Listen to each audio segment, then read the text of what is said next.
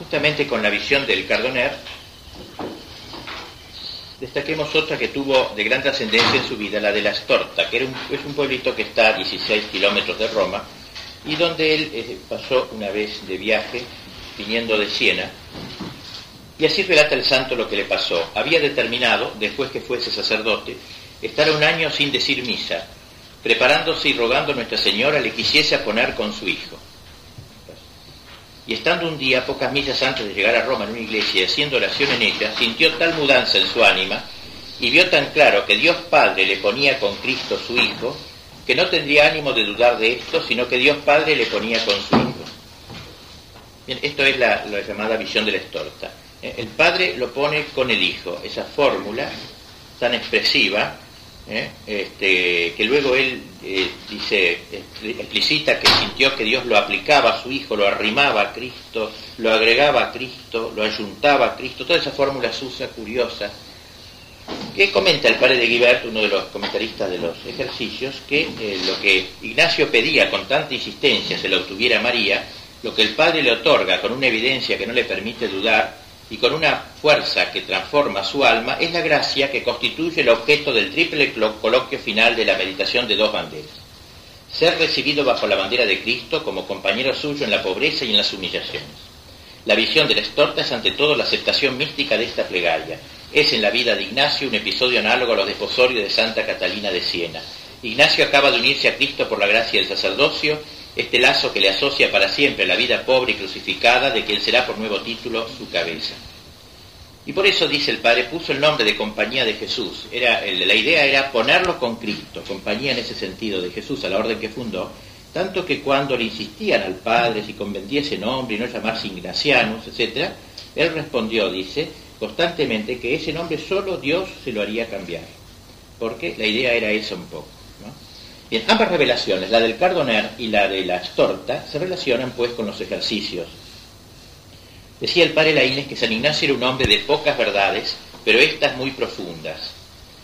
Y el ideal de los ejercicios, él lo vio, pues, eh, toda esa vida que vimos antes, más estas dos nuevas revelaciones, como una lucha contra Satanás que se continúa en la iglesia militante hasta el completo aniquilamiento del reino que ha levantado el jefe de los enemigos. Y por eso ya en la, primera semana de los ejercicios aparece la imagen de Cristo para vergüenza del caballero que ha ofendido felonamente a su Señor, para entroncar con el llamamiento del Rey Eterno a la conquista del mundo para Dios. Bien, esto es lo que quería decir entonces de las dos revelaciones, que, a las que, dos iluminaciones que tuvo San Ignacio, Cardoner y Lastor. Pasemos a otro aspecto de su figura, San Ignacio como apóstol. Ante todo, advertimos que fue la verdad un hombre magnificente, de visión panorámica. Como panorámica fue su visión del Cardoner, sintética dijimos. Pero lo fue ante todo por, porque fue magnánimo. En las constituciones de la orden nos ha dejado un retrato admirable de las virtudes que deben ornar al general de la orden, en donde dice que una de sus después de la unión con Dios y de la falta de la oración, su principal virtud sea la magnanimidad y la fortaleza, dice, para acometer grandes cosas y encarar contradicciones, sin enorgullecerse con los éxitos ni abatirse con las, en las adversidades. Ignacio estuvo siempre signado por esa virtud de la magnanimidad, de ahí su predilección por el adverbio magis. No un magis desmedido, por cierto, sino enmarcado en la concreción de la iglesia. Corazón magnánimo, también un corazón armónico, era un hombre armónico, él sabía unir lo humano con lo divino. Ese todo la mayor gloria de Dios, ese lema que toma para su orden, este pensamiento, abraza todo lo que hay en el cielo y lo que hay en la tierra, es decir, todo el orden temporal también, para la gloria de Dios.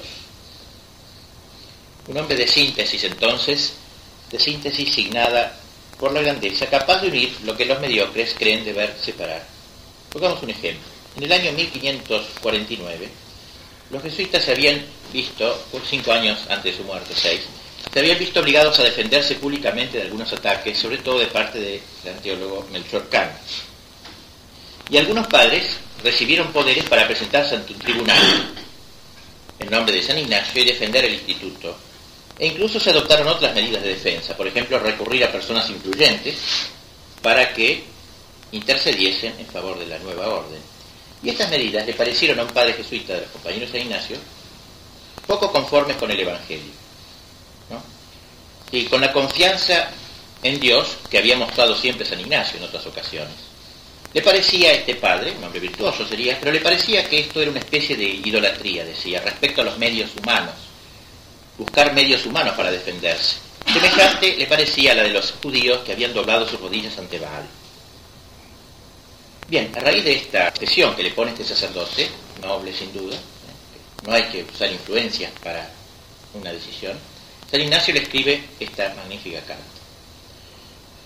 Mirando aún en sí la espiritual filosofía, le dice, no parece vaya muy sólida ni muy verdadera lo que dice el Padre. Es a saber que usar medios o industrias humanas y aprovecho servirse de favores humanos para fines buenos y gratos a nuestro Señor sea doblar la rodilla ante la imagen de Baal. Antes parece que quien no piensa sea bien servirse de ellos y expender entre otros este talento que Dios da, reputando como fermento o mistión no buena la de los tales medios con los superiores de la gracia, que no ha aprendido bien a ordenar todas las cosas a la gloria divina, y en todas y con todas aprovecharse para el último fin del honor y gloria de Dios. O sea, aprovechar todo lo humano para la gloria de Dios. Parece que este se queda solo con la gracia pura, digamos así. Aquel se podría decir, dice Ignacio, que dobla las rodillas ante Baal, que de tales medios humanos hiciere más caudal y pusiese más esperanza en ellos que en Dios y en su eh, que en Dios y sus graciosas y sobrenaturales ayudas. Pero quien tiene en Dios el fundamento de toda su esperanza, y para el servicio suyo con solicitud se aprovecha de los dones que Él da, internos y externos, pensando que su virtud infinita obrará con medios o sin ellos, todo lo que le pluguiere, pero que esta tal solicitud le place cuando rectamente por su amor se toma, no es esto doblar las rodillas ante Baal, sino ante Dios, reconociéndolo por autor, no solamente de la gracia, pero aún de la natura. O sea, en realidad es una visión mucho más total de San Ignacio Reconocer a Dios, sí, autor de la gracia, pero también autor de la natura. ¿Y por qué no usar pues los medios naturales? Es siempre estar en trato con Dios. Lo cual dice, concluye, parece, eh, no reconoce el que deja de darle puras gracias y gozarse puramente en él cuando medios de industria humana intervienen en lo que les causa la alegría y acción de gracias. Entonces parece que siente ser uno el principio de gracia y otro el principio de la natura en tal modo de hablar. ¿Eh? O sea, el que tal piensa como si Dios fuera el principio de la gracia y el principio de la naturaleza fuese otro que Dios hay que unir naturaleza y gracia. Es una linda fórmula, en fin, a raíz de un tema concreto. Si hay que ir, si hay que tener estrategias humanas para las cosas, si hay que mover factores de influencia, digamos, ¿por qué no? Dice. Ahora, si uno hace más importancia de eso que de la gracia, eso es otra cosa. ¿eh? Porque el mismo autor de la gracia es el autor de esta orden natural, que se mueven los hombres normalmente. Bien, es una carta larga esta, que he leído solo una parte. En la segunda va estudiando cómo esta feliz combinación de la esperanza en Dios y el esfuerzo humano ha sido una constante de los santos, va recorriendo el Antiguo, el Nuevo Testamento, y termina. Y así es determinación de los doctores escolásticos que se deben usar los medios humanos, y que sería muchas veces tentar a Dios si no tomando los tales que Dios envía, se esperasen milagros en todo. Pero en esta parte baste lo dicho, que es en suma, que usar medios humanos a sus tiempos, enderezados puramente a su servicio, no es mal, cuando en Dios y su gracia se tiene el áncora firme de la esperanza. Pero no usar de los tales cuando Dios, por otras vías proveyendo, los hace ser excusados, o cuando no se esperase que ayudarían para su mayor servicio, en esto todos somos de acuerdo. Por tanto decíamos corazón armónico, ¿eh? me parece, o sea, un corazón que es capaz de juntar lo divino y lo humano, lo natural y lo sobrenatural, la gracia y, y el esfuerzo humano. Corazón asimismo católico, el de San Ignacio, como apóstol, desde su pequeña celda en Roma su corazón se ampliaba según las dimensiones del mundo entero. Él estaba con su alma y sus hijos que estaban en Borges, en Maguncia, en Portugal, en Roma. Los mandó a, todos, los repartió por todas partes de entrada. Así tenía realmente un corazón católico. De Roma seguía el paso de cada uno de los suyos, gozaba con los reencuentros, las anécdotas, en esa primavera generosa y aventurera de la primera compañía. Podríamos decir que esta catolicidad de su espíritu se revela de una manera peculiar en las normas y criterios que dejó a los suyos para la selección de ministerio. Este es un tema que ustedes también les debe interesar, les puede interesar, me parece, la selección de ministerio. O sea, él se pregunta qué ministerios hay que tomar y cuáles no, porque no hay que decir sí a todo. Yo eso ya me he acostumbrado ampliamente. Ahora, los, los pedidos que recibo, primero veo si interesa para Dios, si es una cosa de gloria de Dios. Si interesa, busco la agenda, un lugar, ah, sí o sí. Y si no, tengo ya la excusa de que tengo mucho, no, es posible hacer. O sea, hay que hacer una selección, no hay que aceptar todo. No hay que aceptar todo en general. Hay que aceptar según algunos criterios sobrenaturales. ¿eh? Sobre todo cuando uno tiene que optar, necesariamente, porque el tiempo le da para uno y no para dos cosas. Ahí optar. ¿Cómo se opta? Ha dejado en las constituciones de su orden varias normas de eso. Se dice que en general se debe enviar a los súbditos, los superiores, donde se haga siempre lo que es a mayor servicio y bien universal. Otra vez la palabra mayor. Lo que sea mayor servicio de Dios y bien universal. Esta es una palabrita que le va a gustar. El bien mientras más universal debe ser preferido. Mayor gloria divina. Ir a donde haya más necesidad, dice, por falta de otros operarios, ir a donde se espera más fruto. Y en expresión magistral, a mi juicio, dice, porque el bien, cuanto más universal, es más divino. Quo universalius eo divinius est. El bien, mientras más universal, es más divino. Este será el punto de partida de, de la selección de ministerio. O sea, Dios es universal. Y mientras más unimite a la universalidad de Dios, eso es más divino. Y sigue diciendo, eh, que aquellas personas, dice, que siendo aprovechadas son causas que se extiende el bien a muchos otros que siguen su autoridad, deben ser preferidos. Por eso el ir a los príncipes, convirtiendo el príncipe, se convertía el pueblo. Hay que ir a los que, aunque sea uno, pero tiene enorme influencia. ¿eh? Y así dice, la ayuda espiritual que se hace a personas grandes y públicas y la que se hace a personas señaladas en letras y autoridad debe tenerse por más de importancia, por la misma razón de bien ser más universal por la cual también le ayuda que se hiciese a gente grande como a Indias o a pueblos o universidades, donde van más personas, que ayudadas podrán ser operarios para ayudar a otros, deben preferirse. Y así también tenemos un caso, porque lindo como él va gobernando a su orden de acuerdo a estos criterios de los ejercicios y de... Un padre le escribe una vez, un padre que estaba en Portugal, al cual el rey le había pedido que lo confesase el padre no quería, no quería porque le parecía un honor inadecuado, por una malentendida humildad, digamos, pero él lo hacía de bueno. Y le escribía a San Ignacio eso, miren, el rey me pide que lo confiese. Yo, me parece que eso no, no sienta bien a la humildad que debemos tener. ¿Y qué le escribe San Ignacio? Pues si se mira el bien universal y mayor servicio divino, de esto se seguirá mayor en cuanto yo puedo sentir en el Señor. O sea que usted acepte eso. Porque del bien de la cabeza participan todos los miembros del cuerpo y del bien del príncipe todos los súbditos, en manera que la ayuda espiritual que a ellos se hace se debe más estimar que si a otros se hiciese. Así entonces, eh, el bien lo más universal posible, el bien lo más general posible. Claro que esto también es peligroso, ¿no es cierto? O sea, al ir a las cabezas después puede mezclarse otros intereses más bastardos, eh, o, hasta económico, pero eso de por sí no es lo que él quiere decir. O sea, la idea es, esta persona no es porque el lujo, justamente este sacerdote le pone la objeción esa, no quiero ir por esto, y él le contesta que no. Si el rey de Portugal es un hombre de conciencia fina, pues todo el, todo el imperio del Brasil, todo eso, todo mejorará. ¿eh? Todas las leyes que se dictan. Entonces es un bien universal. En vez de irme a Brasil a predicar, me concentro en el rey, en el, rey de Portugal, ¿eh? porque ahí eso es muy importante. O sea, tener ese tino, ¿no es cierto?, de saber elegir una cosa u otra. Asimismo dice en esas normas, para mejor acertar en la elección de las cosas por las cuales el superior envía a los suyos, téngase la misma regla de mirar el divino honor y bien universal mayor, porque esta consideración puede muy justamente mover para enviar antes a una parte o a otra.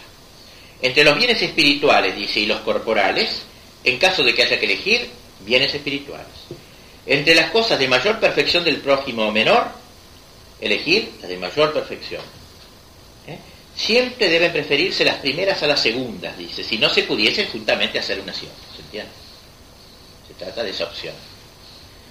Entre las más generales, dice, y las más particulares, no pudiéndose hacer ambas, se entiende en las primeras. Elegir lo más durable a lo menos durable. En fin. Y a las cosas más grandes, elegir los sujetos más grandes.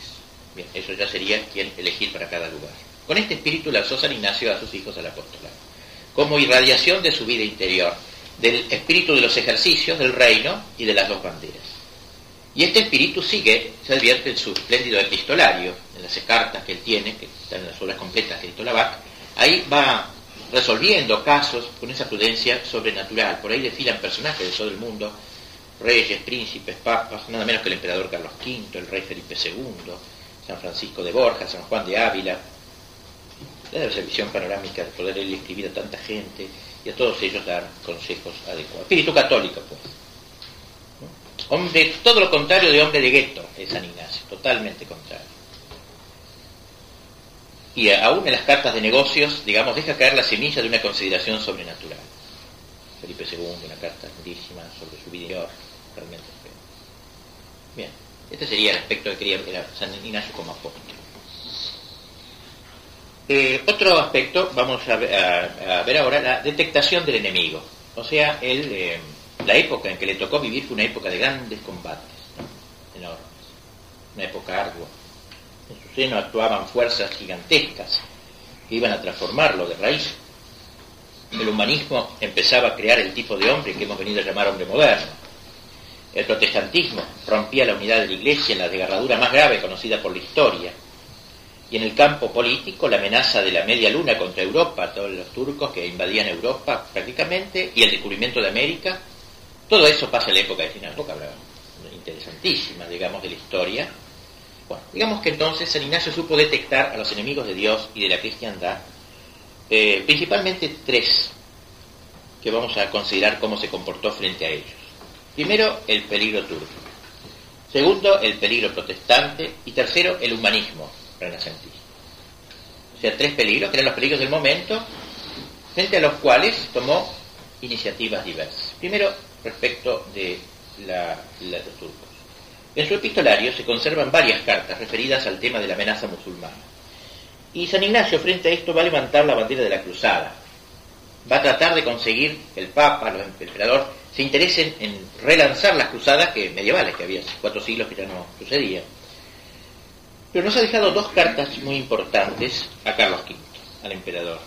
Las hace escribir por un secretario y la dirige a este padre Nadal, que nombré ya varias veces, para que eh, llegue al emperador, si le parece oportuno.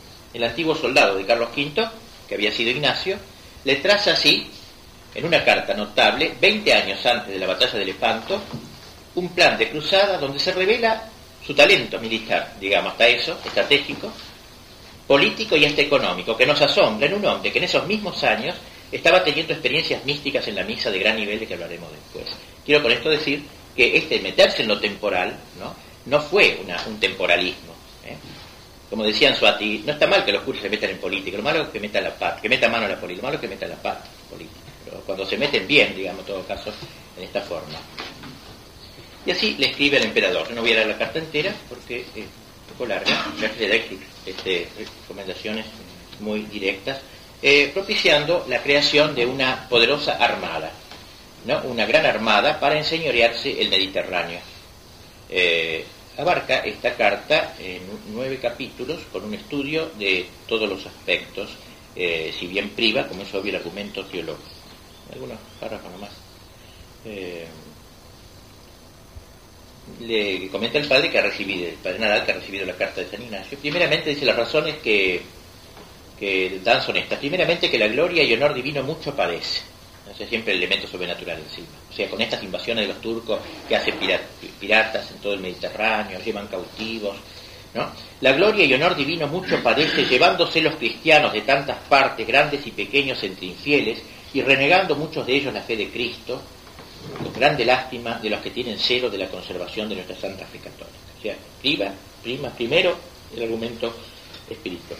La segunda dice que con grande cargo de conciencia de quien debe proveer y no provee, le da un palo al emperador, de quien debe proveer y no provee, se pierde tanto número de personas que desde niños y todas edades, con fastidio de la servidumbre tan trabajosa y males sin cuenta que padecen de los infieles, se hacen moros o turcos, y de estos hay tantos millares entre ellos que el día del juicio verán los príncipes si debían menospreciar tantas ánimas y cuerpos que valen más que todas sus rentas y dignidades juntos. Esto le está escribiendo el emperador, toca la conciencia el día del juicio, su majestad, eh, verá que esto valía más que todas sus rentas, pues por cada una de ellas dio Cristo nuestro Señor el precio de su sangre y vida. La tercera es que se quita un grande peligro de toda la cristiandad que corre con estas idas y venidas de los turcos, los cuales, no siendo belicosos por mar hasta ahora, se comienzan a ser prácticos y a cebarse, y comienzan con lo poco que queda de la cristiandad a usar la industria que usaron para ganar el imperio de Constantinopla, ayudando al un príncipe para resistir al otro y desgastarse el uno con el otro, porque se empalmaban con los franceses contra los españoles. Los turcos sabían mover las divisiones del occidente. Y así ahora, dice San Ignacio, usándose este comercio con Francia, hay peligro que después no vengan sin ser llamados, poniendo en grande aprieto que andar por mar y por tierra. Bueno. Y este inconveniente y los de arriba se quitarían con señorear la mar su majestad con potente armada. La quinta es que cuando tal fuese la armada, que el rey de Francia costase poder la turquesa venir acá faltándole aquella ayuda que tiene para divertir y desgastar a su majestad, vería que le convenía estarse más quieto y cuando no lo estuviese en su reino y confines no tendría ocasión de revolver a Italia, etc. La octava, que sería fácil teniendo muy potente armada y señoreando todo este mar, ganar lo perdido y mucho más en todas las costas de África, en las de Grecia y las islas del mar Mediterráneo y poner pie en tierras de infieles, o sea, ya sueña con la cruzada, más allá todavía. y después de una rápida indicación sobre la calidad de los marinos que tiene que eh, llevar el, su majestad y los soldados de la flota, presupuesto que gente no ha de faltar a su majestad le dice que la tiene por la divina gracia mejor que príncipe del mundo que se sepa, le señala los ingresos de la Armada, o sea, basta ese nivel. ¿De dónde va a sacar el dinero? Bueno, saque de las religiones ricas, dice, de las órdenes religiosas ricas, saque de plata. Ah. Saque de los obispados también, todo lo que pueda, de los capítulos. No creo que le gustase mucho de las cuatro religiones de caballeros que podían ayudar, dice, con haciendas y personas, etcétera, de caballeros seglares de sus reinos, de las ciudades, sobre todo las marítimas, sáquele a Génova, que le cuesta bastante dejar dinero, eso no dice él, lo digo yo, son muy agarrados los genoveses. Saque de Luca, de Sena, de Venecia, saque de Florencia, sáquele al Papa también dinero, pídale al Papa dinero y tierras de iglesia. Así que, Padre Carísimo, le dice Padre vea lo que acá ocurre a nuestro Padre San Ignacio por vía de razón, que sin lo que el emperador puede ayudar con sus rentas, que es mucho, de estos diez partes parece podía sacarse para formar una grande armada. Bueno. Esta es la carta, entonces, que sería entregada por Nadal al virrey de Sicilia, quien a base del escrito le extiende a Carlos V y a Felipe II, y la consideró Carlos V como excelente, pero de hecho difirió su aplicación para tiempos mejores. ¿Qué fue? En 1571, 20 años después, la batalla de Lepanto, en realidad, pone manifiesto la visión militar y política de Loyola, porque más o menos la batalla de Lepanto fue algo muy parecido. Ayudó al Papa, ayudó Venecia, ayudó Génova, ayudó España. ¿eh?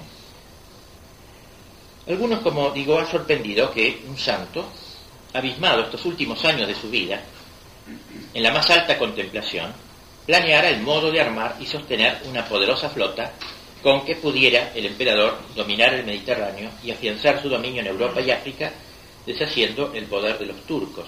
Pero era precisamente aquella eterna sapiencia de que habla San Ignacio, invocada por él al final de su carta, que no he leído acá, podemos leer al final lo que le dice al emperador, al final le dice que Dios, sapiencia eterna, dé a su majestad y a todos sentir su santísima voluntad y gracia para perfectamente cumplirla.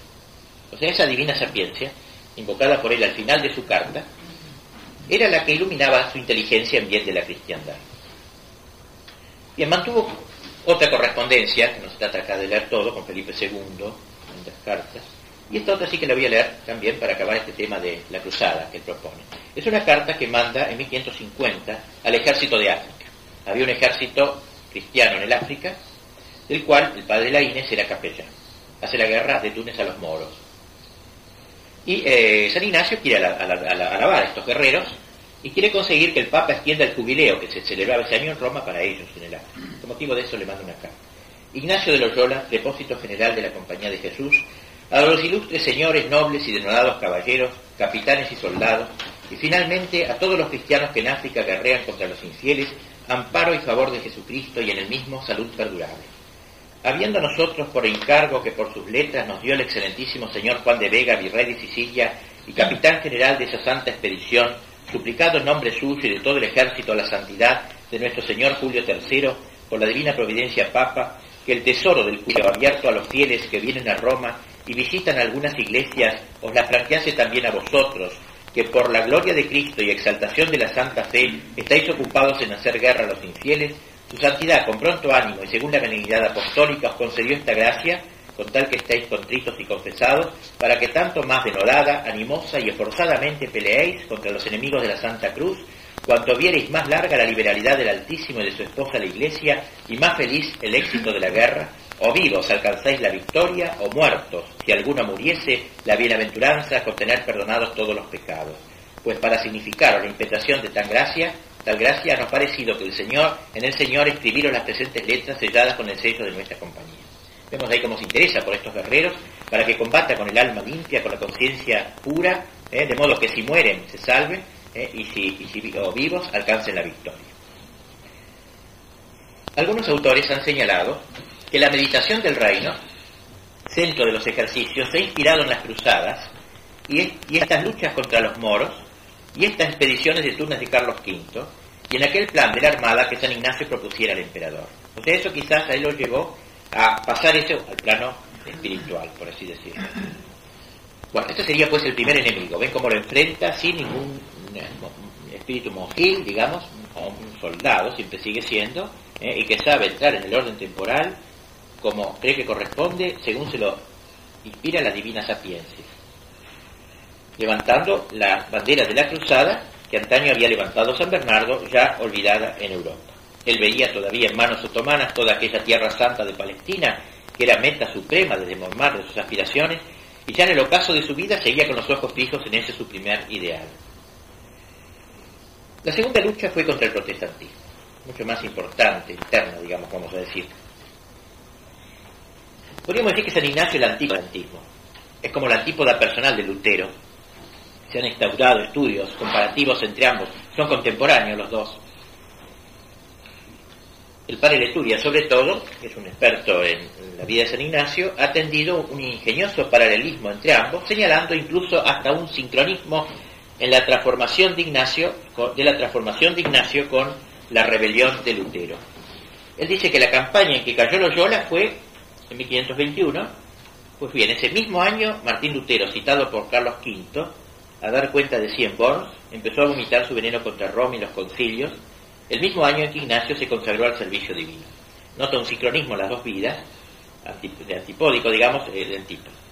Había sido justamente, escribe también Leturia, el 21 de abril de 1521, un mes antes de la herida de Pamplona, cuando los regentes, grandes y prelados de Aragón y Castilla, dijeron al emperador un memorial que decía, muy humildemente besamos los reales pies y manos de vuestra cesárea majestad y le hacemos saber que en estos sus reinos, por diversas razones, se ha sabido la cizaña y cisma que el heresiarca Martín Luther ha sembrado en Alemania entre los súbditos y naturales de vuestra majestad de que todos nosotros, como católicos cristianos y celadores de la fe y del servicio y honra de vuestra majestad, hemos tenido y tenemos gran dolor y sentimiento, mayormente porque habemos sido certificados que no contento aquel seductor de haber pervertido y engañado a Alemania, procura con sus malignas astucias pervertir y contaminar estos sus reinos y señoríos de España, y que para ello ha tenido forma de hacer traducir y poner en lengua castellana sus herejías y blasfemias y enviarlos a sembrar y publicar en esta católica nación.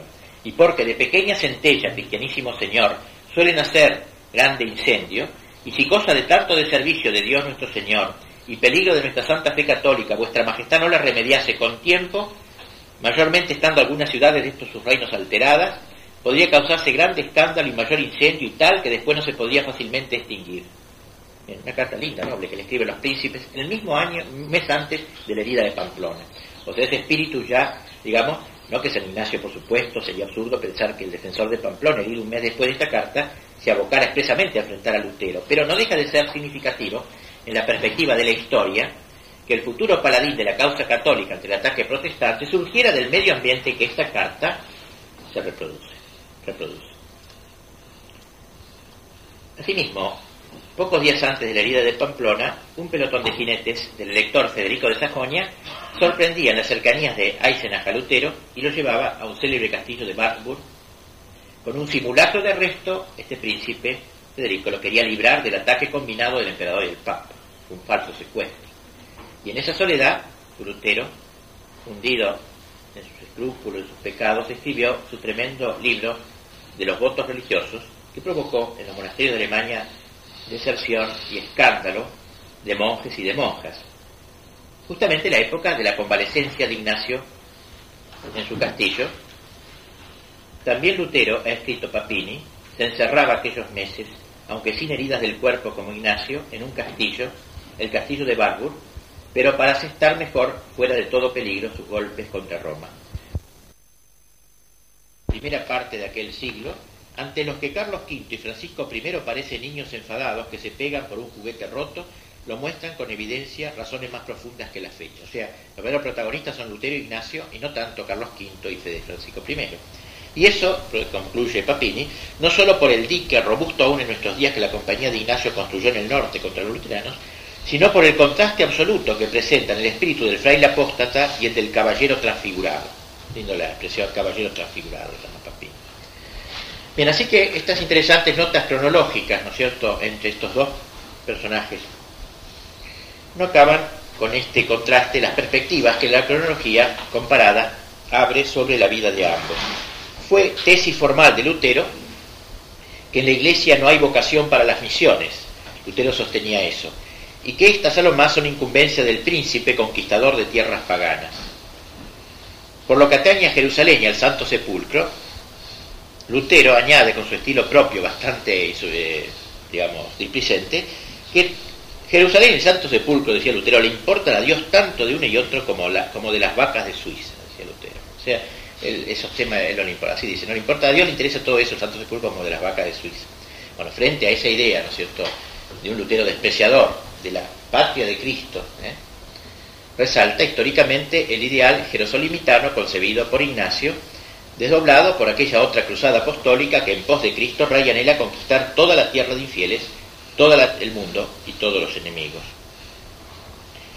También en este campo la vocación y la orientación de Ignacio responden con recónditas armonías a la España de 1521-1522. Precisamente en esos años había compensado la conquista de México por Hernán Cortés y eh, había una ola de generosidad de las órdenes religiosas de la península y una súplica que había obligado al emperador a dirigirse al Papa pidiéndole una bula solemne que encauzase ese movimiento misionero. El Papa dio la bula y lo que no advirtieron hasta hace poco los biógrafos de Ignacio es que el Papa firmó esa bula cerca de Manresa, a un mes de distancia de la vela de armas de Íñigo, dada en Zaragoza el 8 de mayo de 1522. Este acto del Papa, pues, que lanza a España a la, evangelización de América, el acto más importante hecho por el rey, por el Papa, hecho este, fue precisamente en estas cercanías de San Ignacio que se convierte y que va a mirar también a América y enviar a sus hijos a América. Y así, mientras mercedarios, franciscanos, dominicos y agustinos marchaban a, las tierras nuevas a poner en ejecución la bula, esa obra, ese camino, teniendo por muy cierto, añade la bula, que como imitan a los discípulos de Cristo, nuestro Redentor en el trabajo, los acompañarán en el premio, fíjense que parecía lo que dice San Ignacio en los ejercicios, el nuevo cruzado de Loyola emprendía su carrera hacia la misión universal. Él también que a las órdenes del Papa habría de dar al oriente un Francisco Javier y al occidente un Ignacio de Acevedo, un Roque González, un Pedro Claver. Bueno, así que vemos como en varios aspectos Ignacio aparece como la antípoda de Lutero. Lutero se enfrenta, azota sin piedad, destruye, se separa de la iglesia en nombre del Evangelio. San Ignacio es también un inconformista, no reforma pero se reforma, no censura, pero su vida mudada misma es una censura implícita a toda esa Europa, a toda esa Roma tan mundanizada.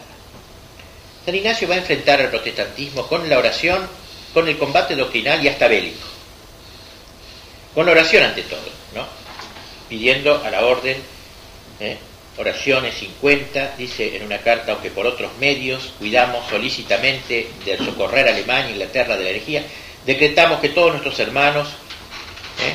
todos, una vez al mes ofrezcan a Dios el sacrificio de la misa, el sacerdote, etc., para que Dios se compadezca de Alemania, de Inglaterra y de otros países infectados de herejía y se digna de reducirlos a la pureza de la fe. Y que esta, esta obligación dure hasta tanto que la necesidad de dichas regiones haya menester este auxilio.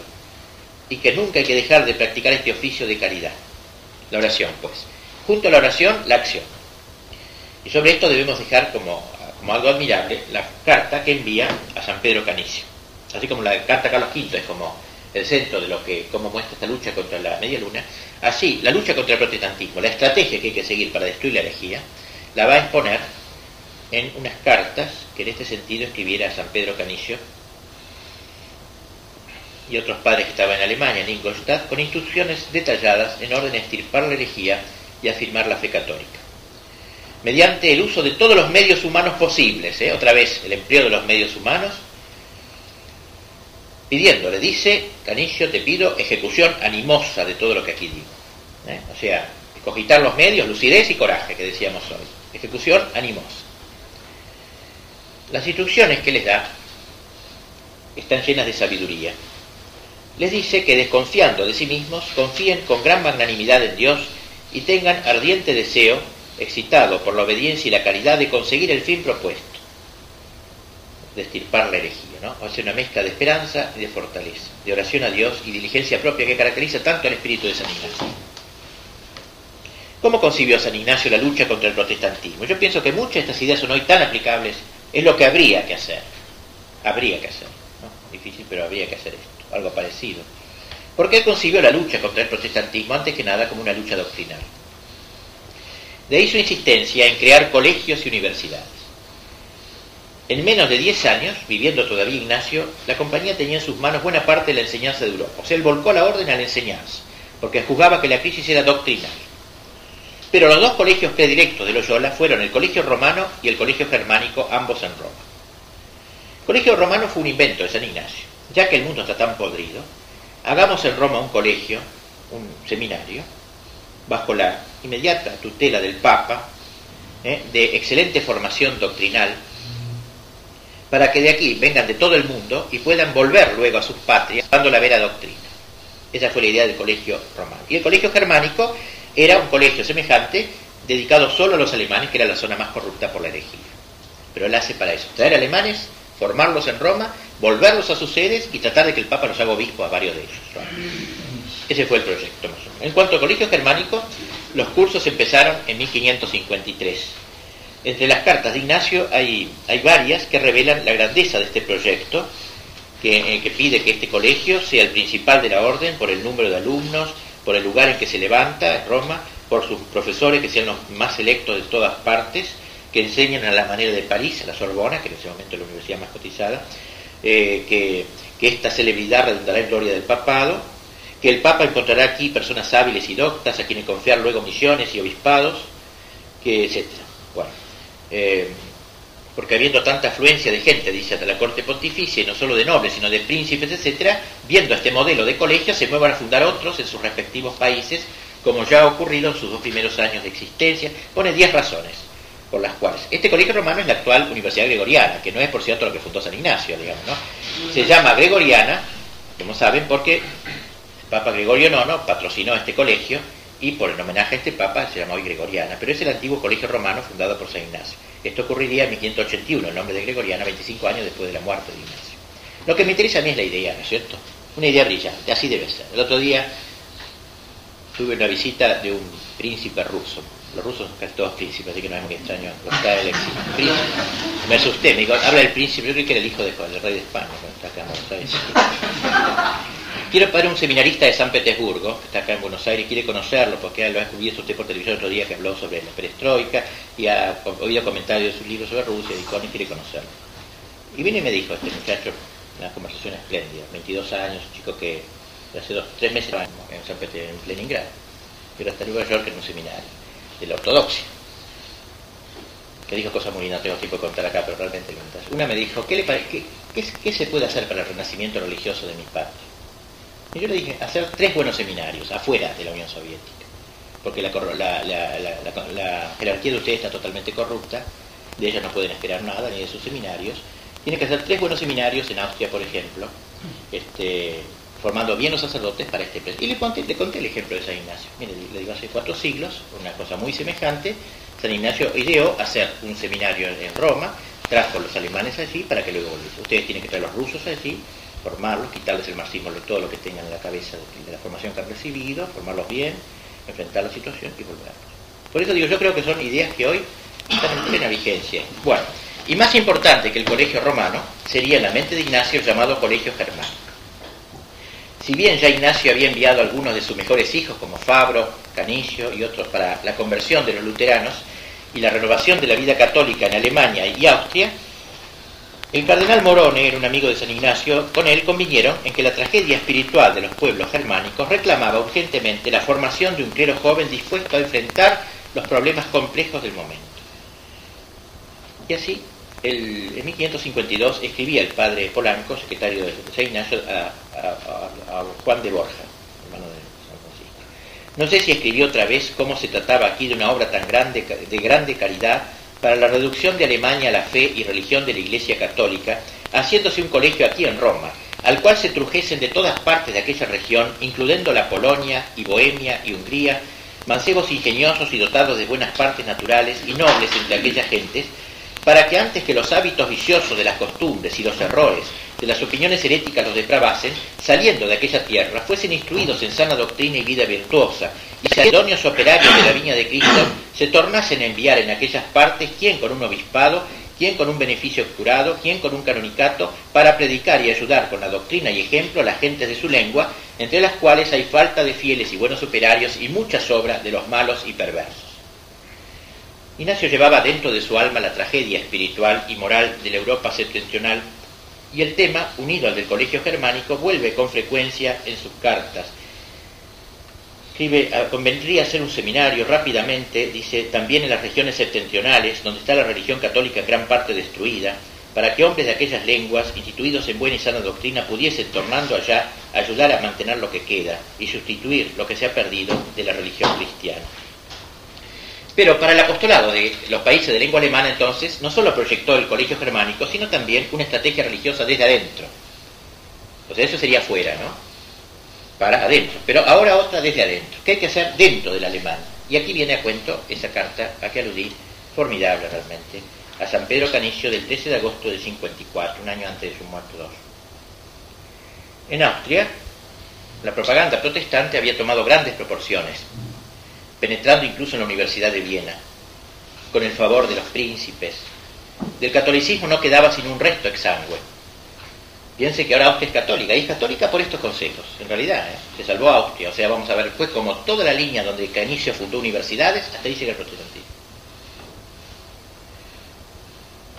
Poco tiempo antes había escrito a Fernando, rey de romanos, eh, Salinas, un año antes, una carta exhortándolo a a mejorar la enseñanza en Alemania, porque esa es la zona dependiente de la corona Habsburga. Por tanto, le escribe al rey una carta eh, eh, donde le dice ya que a ninguna cosa de mayor importancia puede dirigirse el cuidado de un príncipe cristiano que a defender y promover el estado de la religión cristiana, con razón vuestra majestad, serenísimo rey, piensa en la restauración de dicha religión donde ha decaído y en su afianzamiento donde amenaza ruina, y se esfuerza en cuanto le es posible en emplear remedios oportunos para ello. Por lo cual damos gracias a Dios, autor de todo bien, e insistentemente le pedimos que conserve siempre esta óptima disposición de ánimo que, Él le ha dado a vuestra majestad, y encendiéndolo más y más en ardiente deseo de su gloria y de la salvación de las almas, le dé fuerzas para realizar estos planes. Más que entre los otros remedios que conviene usar contra el extendidísimo mal de Alemania, se busque el que haya en las universidades quienes, con el ejemplo de su vida religiosa, e integridad de su doctrina católica, procuren ayudar a otros e inducirlos al bien, parece algo no solo prudente y útilmente escogitado, sino del todo necesario y más bien inspirado por Dios. Eso dice el rey. Pero ahora le manda una carta con instrucciones a Canicio, que era el provincial de Alemania. Los autores protestantes consideran esta carta como el manual del perseguidor al uso de los jesuitas, la llaman los autores protestantes. El manual del perseguidor, ¿no? Al uso de los jesuitas. En ella se refleja la visión ignaciana de las responsabilidades políticas y se insta al rey de romanos, próximo emperador, a tomar una posición clara en favor del catolicismo y en contra de la herejía. La historia había demostrado hasta qué punto era decisiva la actitud de los reyes y de los príncipes en el destino espiritual de sus reinos. Ignacio, el rey de Inglaterra, fue decisivo para lo que pasó en Inglaterra. ¿eh? Y por tanto era decisivo que el rey de los Habsburgo, el emperador, tomase cartas en el asunto. Ignacio propone que el rey de Romano se declare enemigo efectivo de la herejía, no admita a los herejes en su consejo y gobierno, depure la universidad de sospechosos, controle la impresión de libros, no permita que los protestantes se designen a sí mismos como evangélicos, porque es una, tradición al evangelio, dice. Y junto a estas medidas claramente represivas, propone directivas positivas como la de elegir buenos obispos, la de elegir una red de predicadores, la selección del clero, el control de los educadores de la juventud, la preparación de sacerdotes idóneos. Es decir, eh, quiere que la compañía adquiera en Alemania un aura beligerante en esta batalla campal, atacando con audacia y aguantando embestidas, le dice San Ignacio a Pedro Canillo. Solo voy a citar algún párrafo de esta carta, porque ya es hora y seguimos mañana, mañana. Algunas, por cierto. Reverendo Padre le escribe a Pedro Canillo y muy amado en Jesucristo, hemos entendido lo que vuestra reverencia con pía solicitud pedía en sus cartas de julio, que le escribiésemos lo que pensásemos que podría ser de más provecho para conservar en la fe católica las provincias sujetas a su majestad real y restaurar en ellas la religión donde está caída y sostenerla donde amenaza ruina, en cuyo negocio nos parece debe ponerse tanto mayor diligencia cuanto el ánimo, cuanto que el ánimo de su majestad, príncipe verdaderamente cristiano, se entiende estar bien dispuesto no menos que para tomar consejo, para reducirlo a obra, pero de otra suerte, si a la diligente Inquisición no acompañase la ejecución animosa, lucidez y coraje, lejos de producir ningún fruto, pararían en burlas nuestros esfuerzos. Mas de las cosas que aquí se escribirán, queda la prudencia de vuestra reverencia ver cuáles deban proponerse a su real majestad. Ya lo deja la prudencia de Canicio. Y tras esta introducción, el que confía al arte prudencial del gran Canicio, de gran santo y doctor de la iglesia, Pedro Canicio, prosigue. Así pues, a la manera que en los males del cuerpo, primeramente hay que apartar las causas que engendran la enfermedad y enseguida aplicar los remedios que ayudan para recobrar las fuerzas y buena disposición de antes, así, en esta pestilencia de las almas, que por las varias herejías estraga las provincias del rey, primero se ha de ver cómo se arrancan las causas de ella y después cómo se podrá restablecer y robustecer en aquella el vigor de la doctrina sana y católica. Y por amor a la brevedad pondré, con las menos palabras posibles, las conclusiones desnudas, porque las razones que en cada una nos convencen, quien quiera que tenga los ojos sanos las verá fácilmente. vamos a ir mañana comentando esta carta, acabamos de fiarnos enteramente de Dios y conservamos. Vamos entonces ahora a proseguir la, el comentario de esta carta de San Ignacio a Canillo, donde hablábamos de cómo enfrentar la, propagación del protestantismo. Decíamos que eh, esa carta incluía dos partes, una la parte, digamos, part destruens, como dice la parte destructiva, es decir, los medios para arrancar las causas que han producido la herejía en tierras alemanas, y luego la parte constructiva, que habría que hacer. Voy leyendo más para que y lo primero de todo le escribe, si la majestad del rey se profesase no solamente católico como siempre lo ha hecho, sino contrario abiertamente y enemigo de las herejías, y declarase a todos los errores hereticales guerra manifiesta y no encubierta, este parece que sería entre los remedios humanos el mayor y más eficaz, del que se seguiría el segundo de grandísima importancia, de no sufrir en su real consejo ningún hereje, lejos de parecer que tienen en gran estima este linaje de hombres, cuyos consejos, o descubiertos o disimulados, es fuerza creer que tiendan a fomentar y alimentar la herética pravedad de la que están imbuidos. Aprovecharía también en gran manera no permitir que sigan el gobierno, sobre todo en el Supremo, de alguna provincia o lugar, ni en cargos de justicia ni en dignidades, ninguno inficionado de herejías. Finalmente, ojalá quedase asentado y fuese a todos manifiesto que, siendo uno convencido o cayendo en grave sospecha de herejía, no ha de ser agraciado con honores o riquezas, sino antes derrocado de estos bienes y si se hiciesen algunos escarmientos, castigando a algunos con pena de la vida, o con pérdida de bienes y destierro, de modo que se viese que el negocio de la religión se tomaba de veras, sería tanto más eficaz este remedio. Después trata, en esta parte destructiva todavía, o de represión, del elemento docente de las universidades, que había influido tanto en la rebelión político-religiosa de Alemania. Dice, todos los profesores públicos de la Universidad de Viena y de las otras, o que en ellas tengan cargo de gobierno, si en las cosas tocantes a la religión católica tienen mala fama, deben a nuestro entender ser desposeídas de su cargo. Lo mismo sentimos de los rectores, directores y lectores de los colegios privados, para evitar que inficionen a los jóvenes, aquellos precisamente que debieran imbuirlos en la piedad. Por tanto, de ninguna manera parece que deban sufrirse allí aquellos de quienes hay sospecha que pervierten, de que pervierten a la juventud.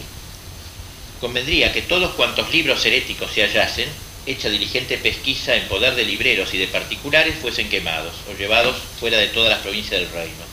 Otro tanto se diga de los libros de herejes aun cuando no sean heréticos, curioso esto, como los que tratan de gramática o retórica de dialéctica, de Melanchthon, etc., que parece deberían ser del todo punto desechados en odio a la herejía de sus autores, porque ni nombrarlos conviene, y menos que se aficionen a ellos los jóvenes, en los cuales se insinúan los herejes por medio de tales sobrillas, y bien pueden hallarse otras más eruditas y exentas de este grave riesgo.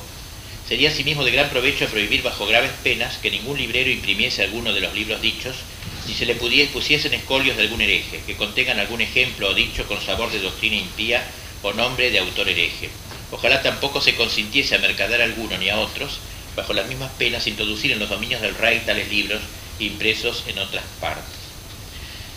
Bueno, y en esta parte negativa dice que la vigilancia debe ser mucho mayor al tratarse de los pastores de almas y de su predicación.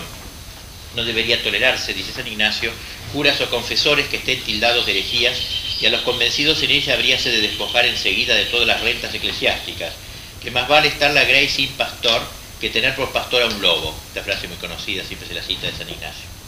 Más vale estar la grey sin pastor que tener por pastor a un lobo. Los pastores, católicos ciertamente en la fe, pero que con su mucha ignorancia y mal ejemplo de públicos pecados pervierten al pueblo, parece deberían ser muy rigurosamente castigados, etc. Los predicadores de herejías, los heresiarcas y en suma, cuantos se hallare que contagian a otros con esta pestilencia, parece que deben ser castigados con grave pena. Sería bien se publicase en todas partes que los que dentro de un mes desde el día de la publicación se arrepintiesen, alcanzarían benigno perdón en ambos foros, y que pasado este tiempo, los que fuesen convencidos de herejía serían infames e inhábiles para todos los honores, y aun pareciendo ser posible, tal vez fuese prudente penarlos con tierra cárcel, y hasta algunas veces con la muerte, pero del último suplicio del establecimiento de la Inquisición no hablo, porque parece ser más de lo que puede sufrir el Estado presente de Alemania. Bueno, y finalmente, entre esta parte negativa, eh, eh, propone eh, que se prohíba este, que se llame evangélicos a los herejes, porque dice que eso es como exaltar su figura. Quien no se guardase de llamar a los herejes evangélicos convendría pagar alguna multa, porque no se goce el demonio de que los enemigos del Evangelio y Cruz de Cristo toman un nombre contrario a sus obras, y a los herejes se los ha de llamar por su nombre, para que dé horror hasta nombrar a los que son tales y cubren el veneno mortal con el velo de un nombre de salud aprovechará asimismo mucho al pueblo la energía y entereza de los buenos predicadores y curas y confesores en detestar abiertamente y sacar a luz los errores de los herejes, con tal que los pueblos crean las cosas necesarias para salvarse y profesen la fe católica. En otras cosas que puedan tolerarse, acaso convendría cerrar los ojos. Esto la parte negativa. Y ahora pasa a exponer qué medios eh, positivos, digamos, para plantar la sólida doctrina de la verdad católica. En primer lugar, dice, sería conducente que el rey no tuviese en su consejo sino católicos, y que esto solo favoreciese y honrase en todas partes, y les diese las dignidades seculares y eclesiásticas. Debiera proveerse diligentemente a los dominios del rey de buenos obispos, y tráigaselos de donde quiera, que edifiquen a sus ovejas con palabra y ejemplo. Además sería menester cuidar de llevar el mayor número posible de predicadores religiosos y clérigos seculares y confesores todos los cuales con celo de la honra de Dios y la salud de las almas propongan fervorosamente a los pueblos la doctrina cristiana y con el ejemplo de su vida la confirmen y a estos deberían conferirse las dignidades de obispados en las distintas diócesis de Alemania. A los curas ignorantes o sospechosos de mala doctrina, si no se los puede quitar los beneficios fácilmente, sería bien obligarles a que a su costa mantengan a los otros hábiles y buenos, los cuales en lugar de ellos apacienten al pueblo, administrando los sacramentos y anunciando la palabra de Dios de cuyo ministerio deberían ellos de todo punto abstenerse. A los rectores y públicos profesores de las universidades o academias, igualmente a los rectores de los colegios privados y a los maestros y hasta los ayos, parece que debería ser menester que antes de ser recibidos en sus cargos, procediendo examen o información secreta, se los hallase a todos católicos.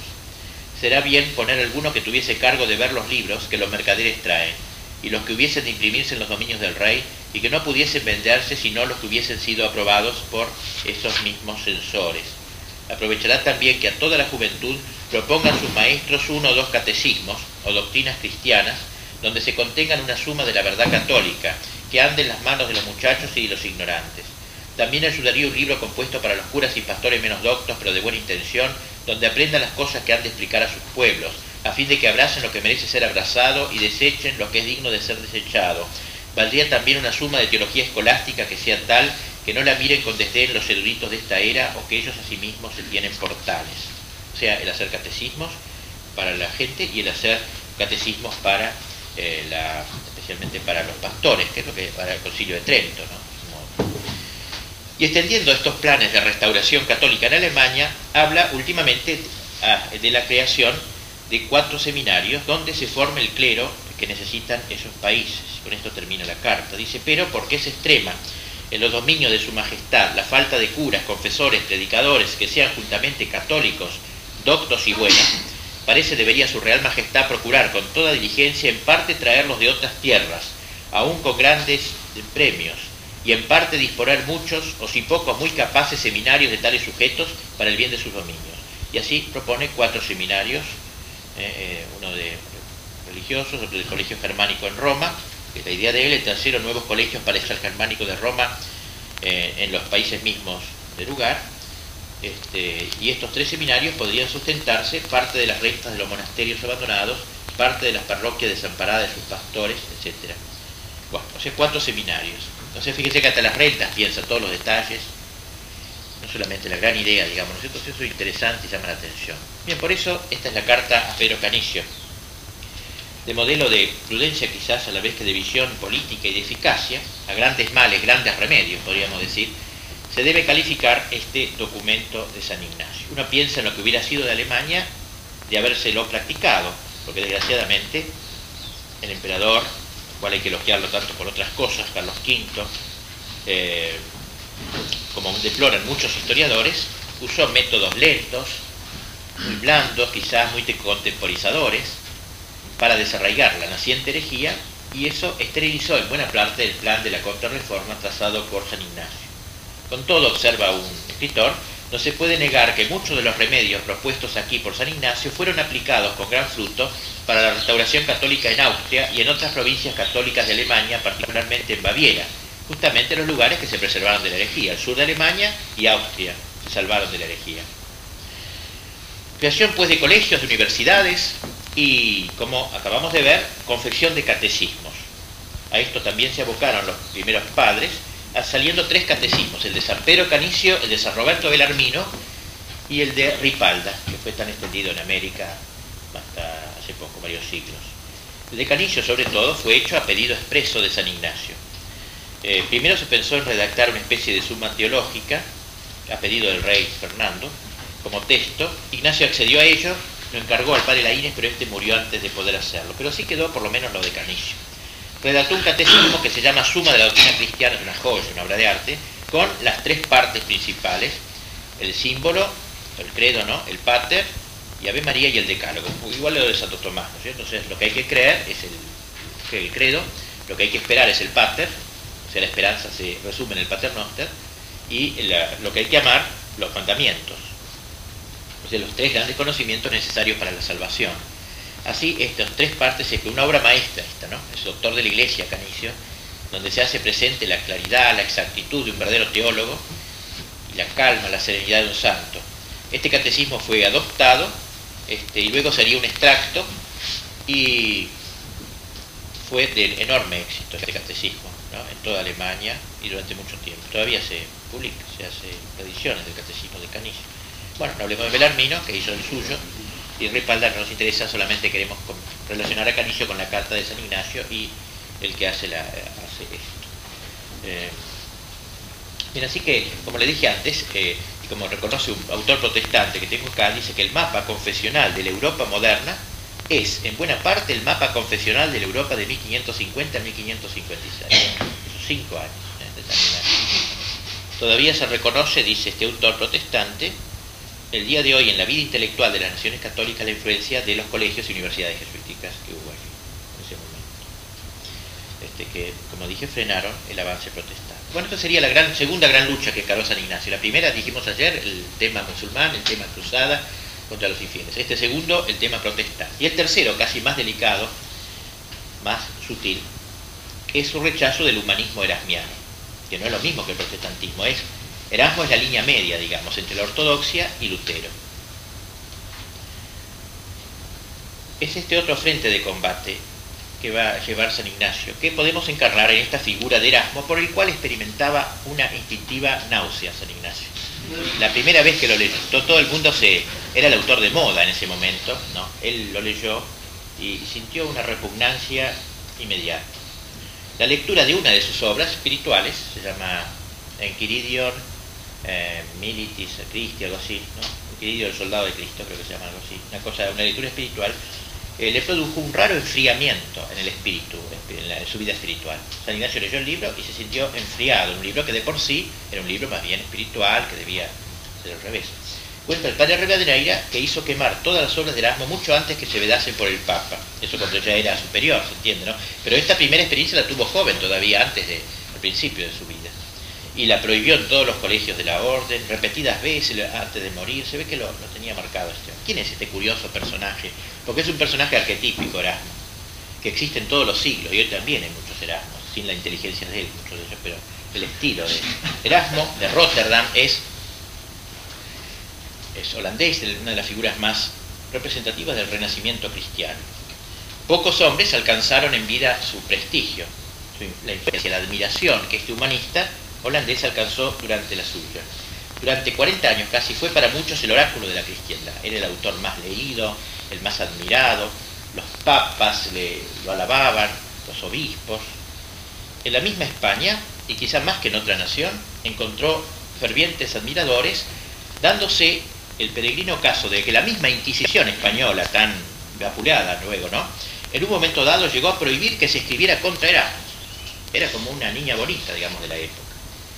Hay que poner indudablemente en el haber de este hombre una inmensa erudición, ciertamente. Un ingenio vasto, gusto literario exquisito, un latín esplendoroso, en la época que se, tanto se exaltaba en el humanismo la vuelta a lo clásico, un gran investigador, no solo de la antigüedad pagana, sino también de la cristiana, y después ya, este, por sus trabajos escriturísticos, traducciones, comentarios, libros de piedad, de devoción, y la vida también honesta, de alguna manera. O sea, no era... Eh, y finalmente el haber roto con Lutero, por lo menos, el no haberse plegado a la rebeldía triunfante muriendo en el seno de la iglesia. Pero sobre este último punto de su permanencia en el seno de la iglesia, y su apartamiento del luteranismo, algunos atribuyeron esto, atribuyeron esto un poco a su postura del intelectual cómodo, eh, o a su espíritu, a su carácter indeciso, su no jugarse, ni por Lutero tampoco, o sea, el relativismo dogmático, su amor a la comodidad, el evitar situaciones violentas, audaces. El mismo Lutero, que sí que lo era, ese sí que era audaz verdaderamente, y en eso hay que, admirar su audacia, reconociendo el gran servicio que Erasmo había prestado a su causa, le atribuye, atribuye esta posición a su debilidad y la falta de energía. Y en una carta que le escribe eh, Lutero, que se carteaba con Erasmo, al que estaba escribiendo, preparando un libro de libre arbitrio, sobre la libertad, le decía, entre otras cosas, Lutero, seguramente el Señor no te proveyó todavía de la energía y el sentido necesario para agarrarte a la garganta de un monstruo, libre, valientemente, y no pienso exigir de ti lo que está por encima de tus fuerzas, muy al contrario, respeto tu debilidad si es que careces de valor, vale más servir a Dios dentro de los límites que Él te haya impuesto. A pesar de la afirmación de Erasmo de que no había favorecido ni un tantulum, dice, ni un tantico, dirían los españoles, ¿no? ni, un, ni, lo más mínimo, a Lutero, la realidad es que él abrió el camino a Lutero, o se lo allanó en gran parte al luteranismo. Conocida aquella expresión de que Erasmo puso el, huevo de la reforma, él puso y luego se lo empolló Lutero. Él mismo escribió en 1522, eh, Erasmo, quien al principio no favorecía a Lutero, como un poco justificándose, todos veían a Lutero que estaba bien, ¿quién no favorecía Lutero? Y Lutero, en una de sus famosas charlas de sobremesa, libro lindísimo que publicó, charla de sobremesa luego, dice, otros antes que yo han criticado la costumbre dentro del papismo, como Erasmo y otros, pero nadie se ha atrevido como yo a atacar los votos y la misa, las dos columnas sobre las que está edificado el papismo. O sea, le reconoce Erasmo haber sido un precursor de él, aunque no hasta el fondo. Le escribía al gran humanista, el gran humanista Ginés de Sepúlveda, creen muchos que sin las quejas y burlas de Erasmo jamás hubiera venido el luteranismo. Ofende a Erasmo la muchedumbre de los monasterios, siempre hablaba mal de los monjes, ¿verdad? Lutero los demuele todos. Hace Erasmo alguna indicación contra el culto de los santos, Lutero los execra en absoluto. Quiere el uno poner tasa a las ceremonias, cantos y fiestas, el otro las suprime todas, etc. A tales descarríos te llevó parte el afán de ostentar doctrinas singulares, parte la afición a cosas nuevas que nunca creíste pasaran tan adelante. ¿Eh? O sea, Él luego va a desautorizar, no, yo no dije tanto, pero él puso, se puso en ese camino. Sirva de contrapeso histórico a estas justas, justas inculpaciones el odio que le cobró Lutero luego por su apartamiento. En una de sus charlas de sobremesa expresó así sus pensamientos sobre Erasmo Lutero. En cuanto a mí, yo odio violentamente y del fondo de mi corazón Erasmo, porque se sirve del mismo argumento que Caifás. Vale más que perezca un solo hombre que todo el pueblo. Para él es más ventajoso que perezca el Evangelio antes que toda Alemania. Yo dejo tras de mí este testamento y os hago de él mis testigos. Considero a Erasmo como el mayor enemigo de Cristo, tal que no le ha habido en mil años. Así que vamos a ver cómo también él va a juntar el odio de Ignacio y de Lutero, ¿no? Vamos, o por lo menos el odio, digamos, en el sentido lato, ¿no? De eh, la antipatía de San Ignacio y el odio, porque Lutero dice que lo odia, realmente el odio de Lutero. Es lo que les pasa a estas figuras intermedias, equilibristas, como, como se ve entonces este hombre de tanto relieve, de tan alto prestigio, de tan inmensa erudición, este hombre oráculo de Europa, admirado y defendido por cardenales y papas, no era el llamado para ser el paladín de la verdadera reforma, ni podía serlo. Le faltaba eh, el ardiente fuego de la santidad, el, amor heroico del sacrificio, y le sobraba la vanidad, el orgullo, la propia estimación, el amor a la comodidad, la hipercrítica, el desprecio de muchos elementos tradicionales.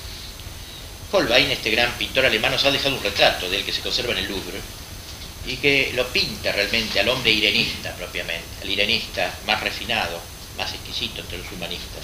Un perfil atrayente, agudo, carne amable, una sonrisa contenida de sabia malicia en aquellos labios tenues. Este, este hombre un poco semi-escéptico la verdad, ¿eh? murmura burlonamente, dice un autor comentando este, este cuadro, ¿acaso merece que el mundo se trastorne por ella? Lutero lo dijo bien, Lutero dijo, no hay artículo de fe de que no se sepa burlar Erasmo, dijo Lutero. Se le escapó la verdadera significación de la religión, se le escapó su sentido místico. La religión para él era una buena conducta, era una filosofía de Cristo. Su única fuente, la Biblia, interpretada con bastante libertad, consideraba a los pares de la iglesia, pero de una manera dialéctica, enfrentándolos con la despreciable escolástica. Las exposiciones de los antiguos doctores, escribe Erasmo, los santos padres, y su doctrina, querría más que siguieras, porque enseñarte han a tener recto y sano entendimiento y aficionarte a lo bueno, ¿no? no a los doctores escolásticos, dice, que han deformado el Evangelio con sus secos esquemas. Y cuando lo invitaron una vez a atacar a Lutero, él respondió, saco más provecho de leer una sola página de Lutero que leyendo a todo Santo Tomás. Este era su estilo, pues crítico, mordaz, irónico, plagado de reticencias, insinuaciones, dudas, marchas y contramarchas, un modelo de semi-racionalismo humanista y elegante. Y así entonces, en estos momentos dramáticos en que entraban en juego los valores más trascendentes de la Iglesia, careció de la valentía, un hombre que podría haber sido el jefe por toda su capacidad, etcétera, intelectual, careció de la valentía necesaria para ser capitán de cualquiera de los dos bandos que se enfrentaron en el duro combate. No tuvo como Lutero el coraje para ser un hereje, ni tampoco la ortodoxia, la convicción, la firmeza. En esa lucha gigantesca, cuyo alcance él no alcanzó a, a prever ni a calcular, su actitud confusa respondía perfectamente al fondo de su pensamiento. No puede dudarse de su sinceridad a veces cuando hace expresas declaraciones de que quiere ser cristiano y que quiere ser católico. Pero su ortodoxia, excesivamente flexible, en muchos puntos concretos de la doctrina, estaba mucho más de corazón con Lutero que con la Iglesia romana. No creía incompatible su fe católica con opiniones muy particulares acerca de las indulgencias, del primado del Papa, del culto de los santos o sus imágenes, la Eucaristía, la confesión. En todos estos puntos y otros muchos, como en el odio a los frailes y en el desprecio a la escolástica, sus sentimientos estaban más cerca de la reforma que de la iglesia. Es cierto que su latín elegante, la agudeza de su ingenio y, todo el aspecto de renovación que él tenía, de reforma, con que se presentaba, le granjearon partidarios entusiastas. Pero puede suponerse qué clase de reforma habría podido esperarse de un hombre que obligado a entrar sin vocación en el convento de canónigos regulares de San Agustín, en Stein, Holanda, concibió allí al monacato un odio tan profundo que le duró toda su vida. Hecho sacerdote medio la fuerza, que no decía misa casi nunca, la oía pocas veces, un cristiano que encontraba ridículas las oraciones del oficio, en fin, siempre estaba viendo todo lo burlable que había, un zumbón, espíritu zumbón, curioso, refinado, este es el personaje tan extraño de Erasmo. Y por eso, nada tiene de extraño que ante el protestantismo y el catolicismo tratara de mantenerse hasta que pudo en un imposible término medio, guardando un equilibrio inestable sin inclinarse excesivamente a ninguno de los partidos y sin romper abiertamente con ninguno de ellos. Quiso ser como un espectador, como si fuera una polémica entre teólogos, él era espectador, estaba más allá él de todo eso. Quizás pensó también que una actitud neutral acabaría por elegirlo un día él en árbitro, para restablecer la armonía. Es significativo el título de su obra De Amabili Ecclesiae Concordia, escrita ya en su vejez, en 1533 esta amable concordia que él buscaba en la iglesia, quizás hubiera podido lograrse y la iglesia católica echaba por la borda mucho de su lastre dogmático, ¿eh? hasta ponerse de acuerdo con su adversario. En fin. Así que sucedió lo que tenía que suceder. El prestigio de Erasmo, que alcanzó su punto culminante en el segundo decenio del siglo XVI, comenzó a declinar. Ambas partes habían tratado de atraerlo a su favor, y ambas partes también acabaron, si no por despreciarlo, al menos por desengañarse de él. Había recibido de los humanistas los elogios más desorbitados, como este panegírico que le dirigió uno de ellos cuando llegó a Erfurt. En Erasmo ha sido rebasada la medida de los dones humanos. Erasmo un ser divino. Y así él alabó primero a Lutero y después lo combatió en su tratado de libre arbitrio de Atribe, al que Lutero contestó con su libro del servo arbitrio, que por lo menos tiene el mérito de la sinceridad.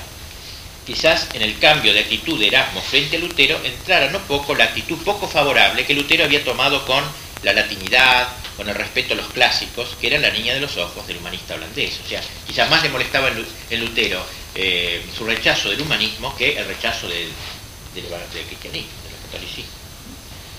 La claridad de actitud entonces, la firmeza de convicciones y mucho menos la valentía nunca fueron notas distintivas de su carácter, en cuyo fondo su biógrafo protestante, gran escritor Heisinga, Huizinga se escribe, escrito varios libros de distintos temas, ha señalado turbios extractos de un fondo, de fondo un poco femenino.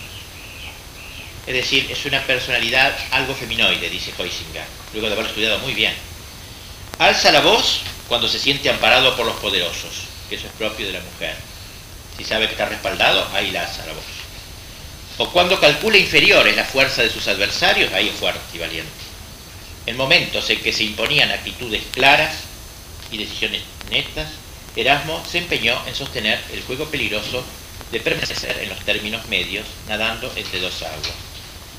No llegó a abrazar el protestantismo, pero tampoco tuvo buenas relaciones con los grandes verdaderos católicos, con los corifeos reformadores.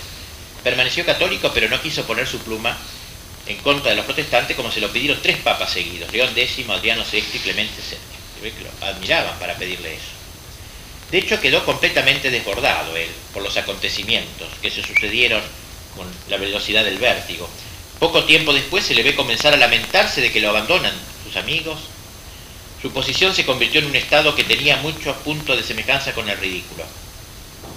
Al fin de su vida, la misma fuerza de los hechos lo obligó, a enfrentarse con los reformadores, pero pero le faltó aún en ese enfrentamiento ¿eh? la claridad de un combatiente intelectual. Calderón Boucher lo ha descrito con en crueles, cinco crueles líneas. Desde que la tolerancia ocupó el sitio de las cuatro virtudes cardinales, dice, como es ahora, ¿no es cierto? Si allá lo único que vale la tolerancia, desde que la tolerancia ocupó el sitio de las cuatro virtudes cardinales, Erasmo se convirtió en una suerte de santón laico para uso exclusivo de los grandes equidistantes. Erasmo amaba la paz, pero no logró pacificar nada. Todo lo contrario, se las ingenió para que los bandos en pugna se volvieran contra él y no lo hallaran maravillosamente ecuánime, sino repugnantemente neutro. Bien, Erasmo fue la encarnación del humanismo renacentista entonces. Maritain ha expresado muy bien lo que es este humanismo renacentista eh, en uno de sus libros, el estado de ánimo del hombre renacentista. Dice Maritain, el sentido de la abundancia del ser, siente este hombre, ¿no? La alegría del conocimiento del mundo y de la libertad, el impulso hacia los descubrimientos científicos, el entusiasmo creador, la dirección por la belleza de las formas sensibles en la época del Renacimiento proceden de fuentes naturales y cristianas. Una especie de euforia se apoderó entonces del hombre, que se volvió hacia los documentos de la antigüedad pagana con una fiebre que los paganos no habían conocido, que cree poder abarcar la totalidad de sí mismo y de la vida sin pasar por el camino del desprendimiento interior, que quiere el goce sin la cesis, la fructificación sin la poda y sin la vivificación por la savia de aquel cuya gracia y cuyos dones pueden únicamente divinizar al hombre.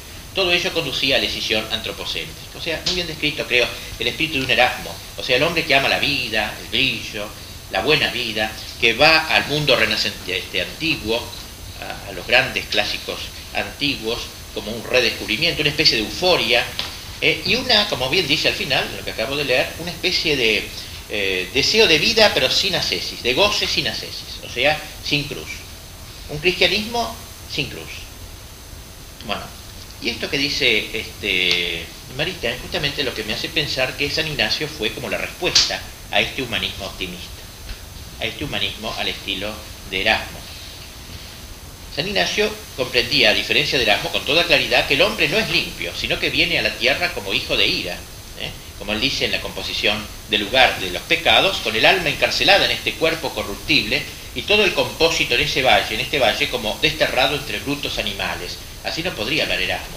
Para Erasmo el hombre es casi bueno, el pecado original casi no, no digo que lo niegue, nos animaría, pero como si no existiera. En cambio, San Ignacio va a partir en los ejercicios de un hombre corrupto, ¿eh?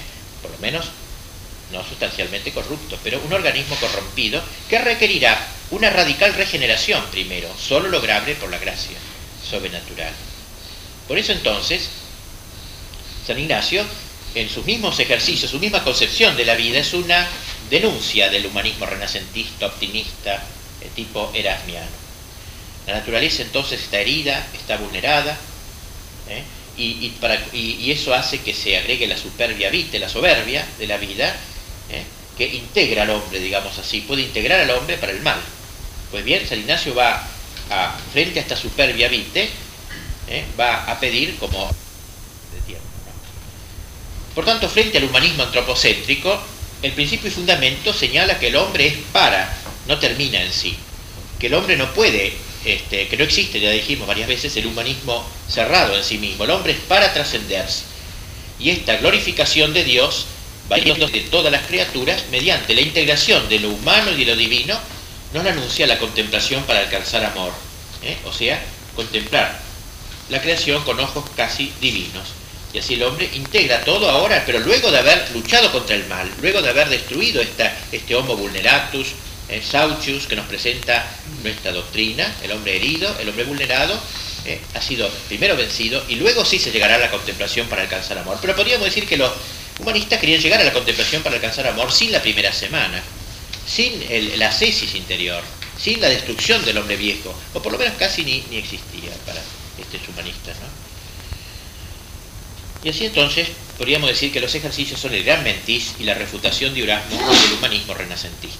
Como escribe el padre Dominico Fraile, conocido ¿no? en los libros de historia, creo, de la filosofía, en un congreso nacional ignaciano que hubo en España, escribe estas En una Europa desgajada por el protestantismo y en una iglesia rabiosamente perseguida por los poderes públicos de Inglaterra y Alemania, lo que se necesitaba en aquel momento no eran precisamente literatos ni poetas ni bellos latines, sino la gallardía de soldados y cruzados de Cristo que enarbolaran valientemente la bandera de la cruz. Ante los tortuosos concordismos, ante la moral equívoca y ante las creencias ambiguas de los pretendidos reformadores, era necesario hacer resonar con limpio tañido de ortodoxia el metal de la campana del dogma, de la moral, en el sentido íntegro, recio, austero y varonil del Evangelio. Esto es lo que significa San Ignacio frente a Erasmo, frente al humanismo paganizante y frente al protestantismo. Y esto es lo que significa aquella repulsa instintiva que el recién convertido capitán de Loyola experimentó ante el libro de Erasmo que le ofrecieron en su convalecencia, cuando todavía su formación teológica no era suficiente para hacerle comprender ni apreciar el verdadero carácter de su doctrina. Y aquí pues entonces los tres enemigos que eh, San Ignacio de hecho enfrentó, el peligro turco, el peligro protestante y el peligro del humanismo renacentista católico, dentro del catolicismo sin ser todavía de protestante.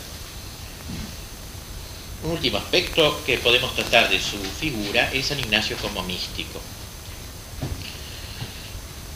Se dice que Íñigo quiso tomar el nombre de Ignacio probablemente por el especial afecto que sentía por San Ignacio de Antioquía, el enamorado del nombre de Jesús. Sobre todo predileccionaba sus palabras, esas palabras tan lindas de Ignacio mi amor está crucificado. Esa frase le encantaba a San Ignacio, mi amor está crucificado. Y nunca pudo, sin duda, olvidar lo que habría leído, muy probablemente, en el Flo Santorum, que lo leyó en la cama cuando estaba convaleciendo, eh, donde se dice, será una leyenda, no sé, como dije, Flo Santorum no era una cosa de historia, estaba mezclado con leyendas, dice que, dice ese libro, que los verdugos romanos, cuando luego de matarlo a Ignacio de Antioquía, le sacaron su corazón y habían encontrado las letras de oro IHS, y eso es Hominum Salvator, que San Ignacio pondrá como lema de su orden, o sea, esa relación con el Ignacio de Antioquía, ¿no? Y eso es Hominum Salvator, IHS. Rivadeneira, este gran escritor contemporáneo de San Ignacio, que San Ignacio lo recibió de chiquito, a los 15 años, y él escribió luego La vida de San Ignacio, nos refiere que eligió este anagrama para sello y escudo de armas de su orden por reverencia a Ignacio de Antioquía. Y agrega en su vida, no, en otro lugar, este, en su interior ardía la llama del amor al santísimo nombre de Jesús, que según leemos, ardía también en el pecho del obispo mártir Ignacio. Y nuestro padre Ignacio quiso asemejarse a este santo, no solo en el nombre, sino todavía más en las obras. Y en San Ignacio tenía eh, entonces un alma de místico se elevaba de la contemplación de las criaturas al Creador, con mucha facilidad. Nos cuenta Rivera de Naira y él mismo en su autobiografía que con mucha frecuencia se iba a la azotea de la casa a mirar el cielo, las estrellas, que con ello, dice, sentía en sí muy grande esfuerzo por servir a nuestro Señor. Tenía una mirada sobrenatural y así aconsejaba a sus primeros compañeros, cuando los mandaba a los ministerios, que al tratar a las personas no las mirasen humanamente, sino, y cito textualmente una carta de él, lindísima fórmula, creo, de San Ignacio, que no mirasen las personas humanamente, sino, dice, como bañadas en la sangre de Cristo e imágenes de Dios, templo del Espíritu Santo, etc. Pero la beta mística de San Ignacio Flore este, se manifiesta en su diario espiritual, que lo escribió él a pedido intenso de los hermanos quería escribirlo. Eh, se conservan estas páginas del diario espiritual que van del 2 de febrero del 1544 al 27 de febrero del 45, sin un año nomás, donde va notando cada dos o tres días lo que le va pasando. Digo, si no se hubiera conservado este diario, hubiera quedado una imagen de un San Ignacio eh, buen organizador, ¿eh? luchador, como lo hemos visto, es decir, el Ignacio que eh, es conocido hacia afuera, a destra, digamos así, sin que jamás, jamás hubiésemos barruntado las altísimas cimas a donde Dios llevó a esta alma privilegiada. Y este documento es muy interesante, este documento, porque al contrario de lo que sucede en los demás relatos, eh, no se distrae uno a leerlo con ninguna acción externa prácticamente. Toda la atención está en sus, luces, iluminaciones. No se interpone ninguna de sus gestas. ¿eh? Y esta es una de las razones más hondas de por qué, a pesar de la abundancia de testimonios que tenemos de la santidad de Ignacio, se ha tardado tanto en trazar su verdadera silueta, su silueta mística, sobrecogía la grandiosidad de las obras que realizó, sus dotes de organizador, de estratega, se imponían en el estudio de su personalidad. Asimismo, el diario espiritual tiene, eh, es medio misterioso, está redactado, como dice un autor, única y exclusivamente para uso del autor. Él nunca pensó en mostrarlo. Cuajado todo él de frases elípticas, dice, de infinitivos y gerundios, encabalgados unos sobre otros, de giros vascos, de palabras más o menos arcaicas o extranjeras, produce la impresión de una pieza abigarrada y oscura. Lo cierto es que, más allá del estilo, se refleja el modo concreto con que San Ignacio fue aplicando el fondo de los ejercicios a su vida real cotidiana. Y eso es lo interesante y lo que le emparenta a los ejercicios que conocemos y estamos haciendo. Y coste que mientras escribía este diario, negociaba, despachaba sus negocios corrientes, sus asuntos, hacía visitas, escribía cartas, dirigía la orden, Sabemos que justo en ese tiempo, en ese año, estaba ocupado en fundar una casa para catecúmenos en Roma, estaba escribiendo cartas al emperador. Eso mismo tiempo está notando a la mañana las lágrimas experimentadas en la misa. Nos impresiona esta mezcla de contemplación y de acción rara ¿eh? que hace que uno de sus primeros compañeros dijera que era contemplativo sin acción, esa fórmula luego tan conocida. O sea que eh, era contemplativo en la misa, digamos, ¿no? Plenamente contemplativo, pero no, eso no lo separaba de la acción. Y es interesante esta, como dije, la proyección de los ejercicios al terreno de la mística, porque en el diario encontramos reflejos del principio y fundamento, por ejemplo, eh, sobre su acatamiento, su reverencia, su humildad frente a Dios, un paralelismo de la primera semana y su afán de purificación mística, de vergüenza y confusión ante la Trinidad, en fin, la contemplación para alcanzar amor, todo eso de algún modo se proyecta en su vida mística. Y es interesante, pues no es un texto lo que ha escrito en los ejercicios, es algo que para él fue como toda su vida, ¿no? Siguió ampliando esto, esto que había entrevisto. Era un hombre que de solo verlo trascendía esa, esa vida interior, sin ser nada monjil, San Ignacio, el hombre más lejano de eso, como pueden ver, por su espíritu, su manera, era sin embargo un hombre que trasfundía lo sobrenatural. Uno de sus confidentes más íntimos, el padre Jerónimo Nadal, escribió, recibió de Dios singular gracia para contemplar libremente el misterio de la Santísima Trinidad y descansar en él, porque en efecto unas veces era arrastrado por esta gracia de la contemplación de toda la Trinidad Santísima y era impelido hacia ella, y con ella se unía de todo su corazón con grandes sentimientos de devoción y gusto espiritual Contemplaba otras veces al Padre, otras al Hijo, otras al Espíritu, y la gracia de esta contemplación la recibió muchas veces y con mucha frecuencia, pero singularmente en los últimos años de su peregrinación por la tierra.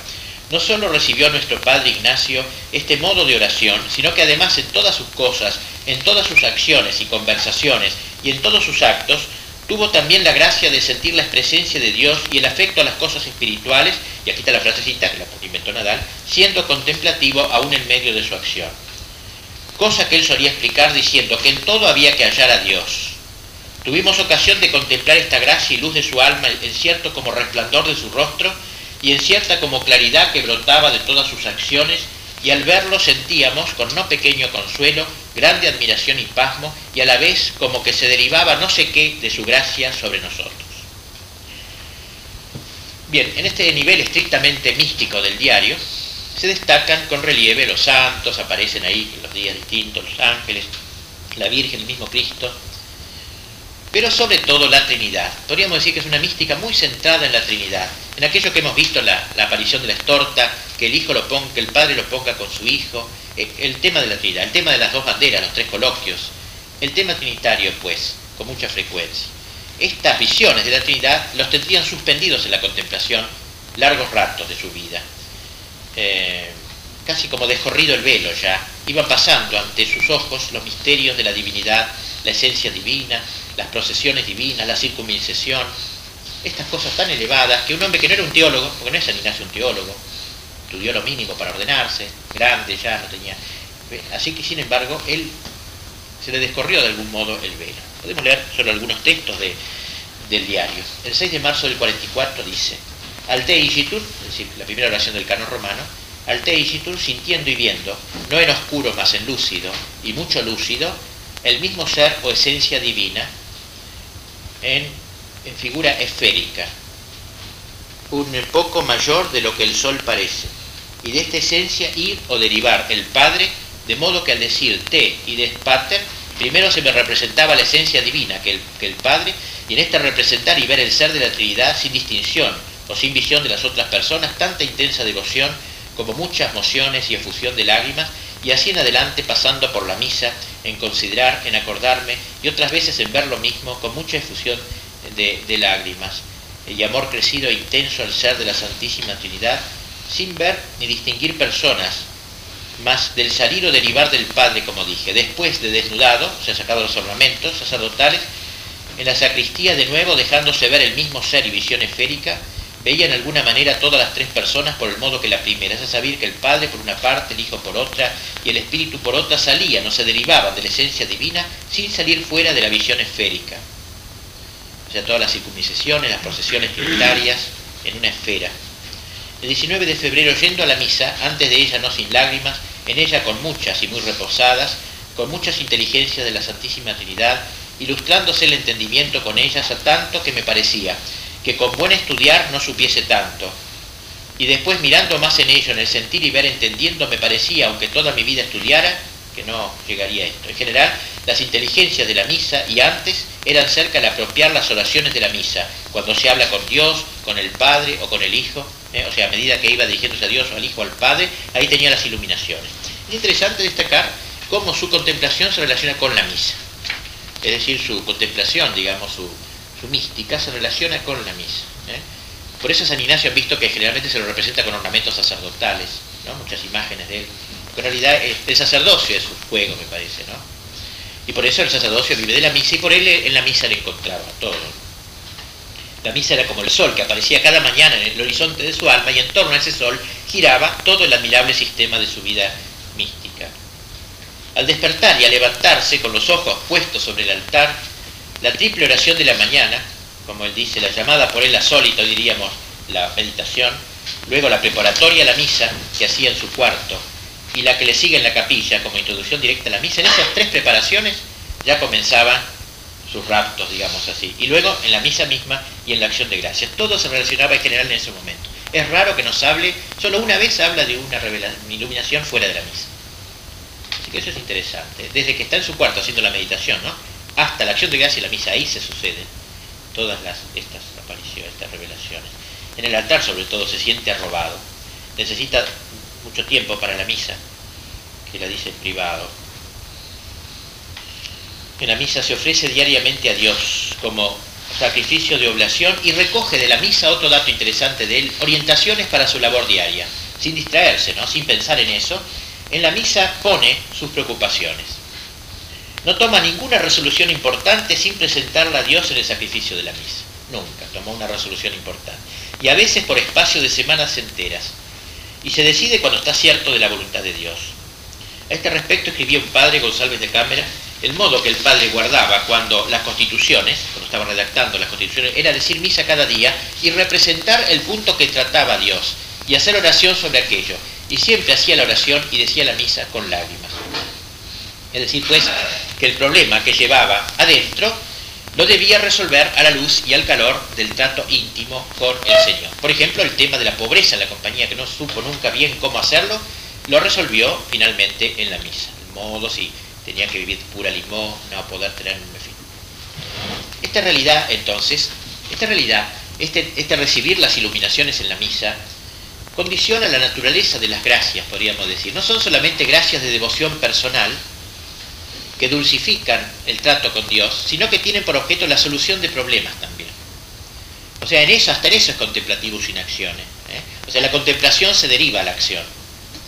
Llevan consigo una iluminación y una confirmación. Porque el santo consideraba que la consolación era una señal de aprobación divina, como dicen las reglas de discernimiento. Este es un rasgo muy característico, pues, de la mística de San Ignacio. Una mística de acción, digamos, que no solo no le aísla de la acción, sino que la dirige y la orienta a la acción. En la misa encuentra aquella seguridad y firmeza que ningún poder del mundo luego podrá quebrantar.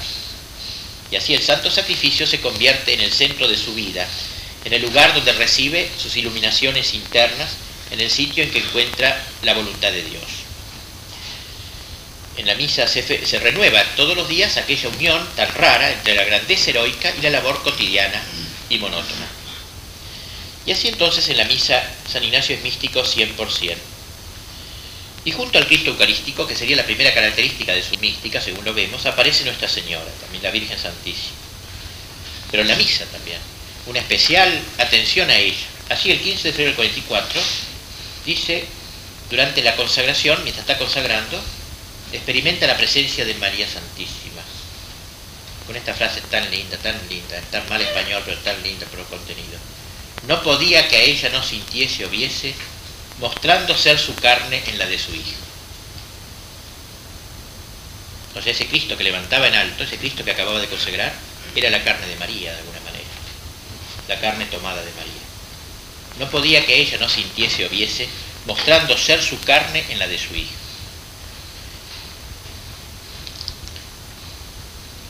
Un autor que lo ha estudiado mucho eh, cuando era sacerdote, hoy es el cardenal de Madrid, Suquía, que ha escrito algunos libros, un admirador de San Ignacio, de joven sacerdote, escribió sobre él. Dice, para mí, que Íñigo de Loyola forma coro de los santos sacerdotes que como San Vicente Ferrer, San Vicente de Paul el santo cura de Ars, hicieron de su misa de todos los días centro único de toda su espiritualidad.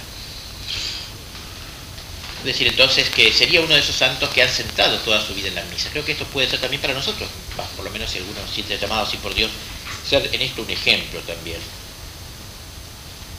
Y esto aparece, como digo, en su diario con un laconismo desesperante, dos líneas, tres líneas.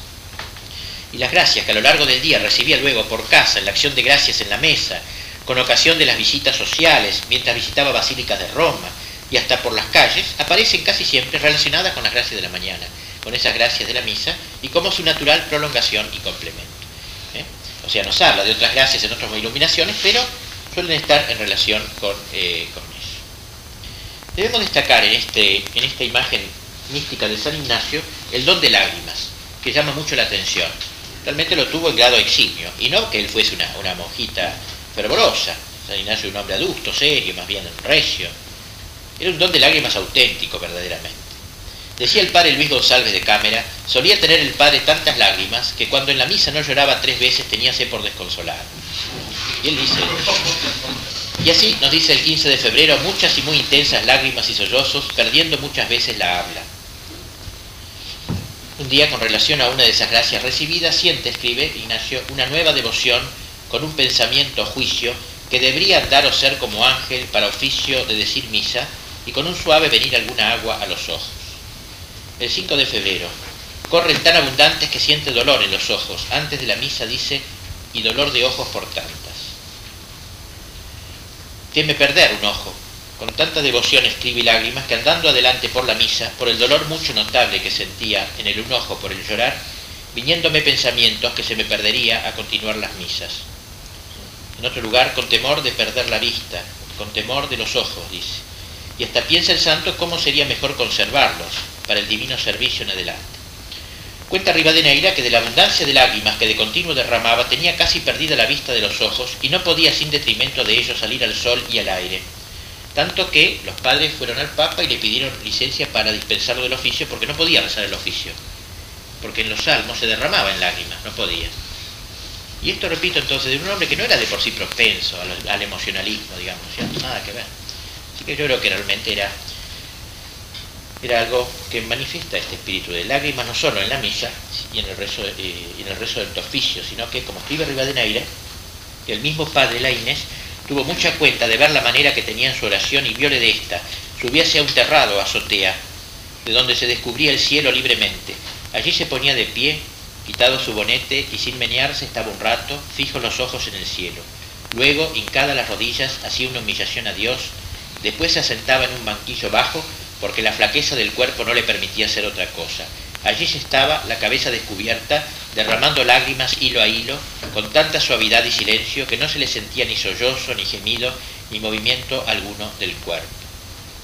A lo que comenta el padre de Guibert, si la tradición católica tuvo siempre en muy, alto aprecio las lágrimas de compulsión, de compulsión de temor y compulsión de amor, y más aún el don místico de las lágrimas, yo no conozco por mi parte caso alguno de santo ni de santa en quien haya jugado un papel tan importante como en San Ignacio. Bien, así que entonces eh, podríamos complementar esta idea de las lágrimas con lo que dice Santa Teresa sobre este don de lágrimas que ella también gozó de este don